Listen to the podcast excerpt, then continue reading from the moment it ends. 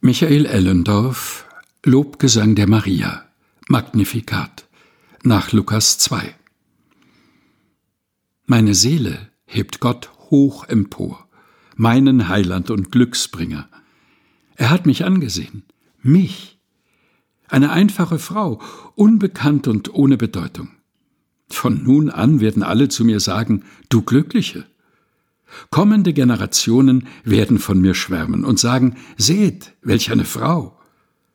Gott persönlich hat mich ausersehen. Seine Liebe gilt allen, die ihm Respekt entgegenbringen. Seine Möglichkeiten sind grenzenlos, und er macht von ihnen Gebrauch.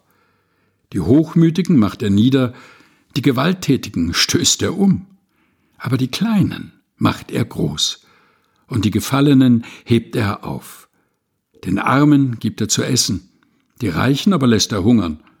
Ihr könnt sicher sein, Gott steht zu dem, was er gesagt hat.